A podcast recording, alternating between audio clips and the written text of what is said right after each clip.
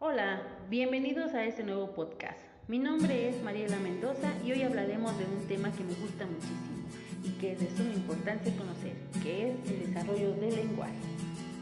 En este podcast conoceremos la importancia del lenguaje en nuestra vida cotidiana. ¿Por qué se da el trastorno del lenguaje? ¿Conoces los síntomas y causas y tratamiento? ¿Estamos listos? Comenzamos. ¿Cómo es el desarrollo del lenguaje del niño? Los bebés se comunican por medio de gritos, lloran, emiten gemidos producidos de forma refleja. Después de los tres meses, comienza a percibir los ruidos exteriores, pronuncia de forma espontánea fonemas, o sea, sonidos, y balbuceos. De los 6 a los 9 meses emite fonemas vocálicos y palabras simples. De los 9 a los 12 meses emite palabras de dos sílabas, imita gestos y sonidos. De los 12 a los 18 meses, responde a preguntas sencillas mediante el lenguaje no verbal, más capacidad comprensiva que expresiva. Intenta imitar palabras sencillas. De los 18 a los 24 meses, combina palabras de dos palabras, responde a determinadas órdenes, pronuncia sin error todas las vocales, es capaz de pedir los alimentos por su nombre de los 2 a los 3 años, combina tres palabras, construye oraciones simples, puede mantener una conversación por lo menos unos 3 minutos, puede agrupar objetos por familia, conoce conceptos como dentro de, grande, etc. Aparece el por qué y para qué. Comienza a usar el plural, su habla se vuelve más precisa. De 3 a 4 años entra en la etapa del lenguaje social, mantiene interacción con otras personas, es capaz de describir objetos comunes, expresa ideas y sentimientos. De 4 a 6 años el niño es capaz de introducir un tema y mantener la conversación por lo menos unos 3 minutos y finalizarlo. Ha adquirido los aspectos de comprensión y expresión, construye frases completas, presta atención a cuentos breves, se manifiesta una madurez neuropsicológica para el aprendizaje y un lenguaje más abstracto.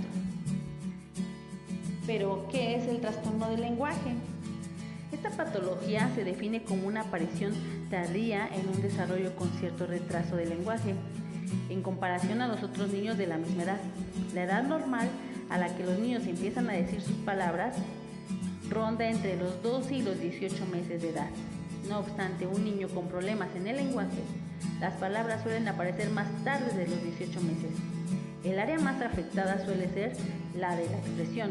En cambio, suelen comprender lo que se les dice.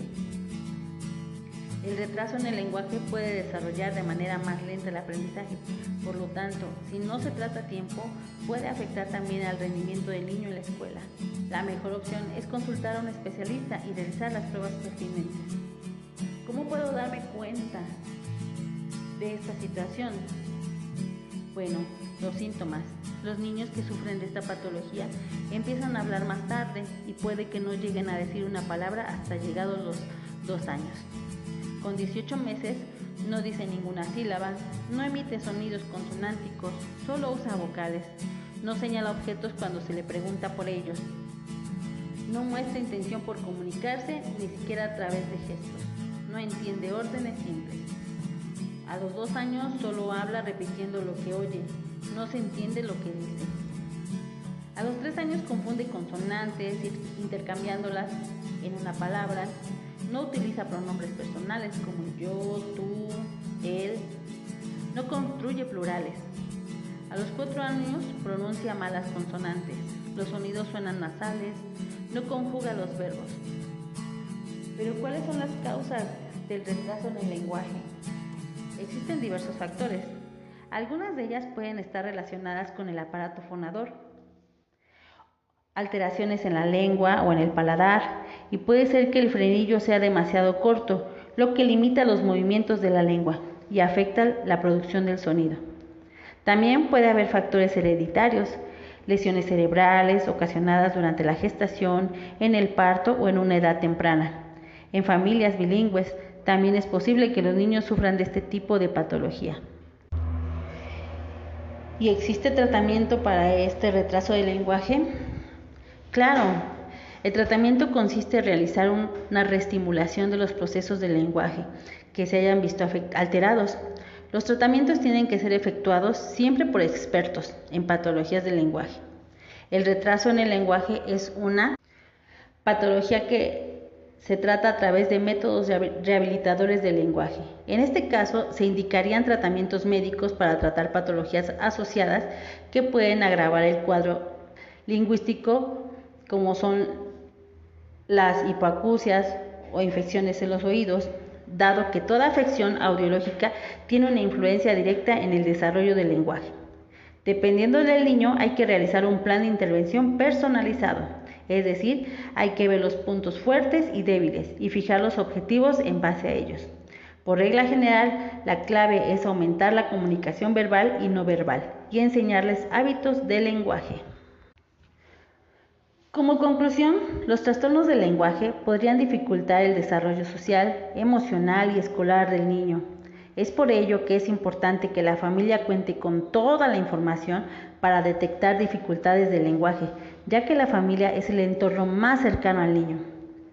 La familia debe procurar estimular el lenguaje del niño para favorecer los procesos de inclusión social y educativa. existen diversos centros donde podemos acudir, como por ejemplo el Instituto Mexicano para la Atención del Desarrollo del Lenguaje, IMAT, donde se dedica a atender los problemas del lenguaje. Existe el DIF, donde dan terapia de lenguaje, el Instituto Nacional de Rehabilitación Luis Guillermo Ibarra, entre otros. Y bueno, con esto damos por terminado este podcast, agradeciendo a todos por su tiempo y atención. Que tengan un excelente día. Hasta pronto.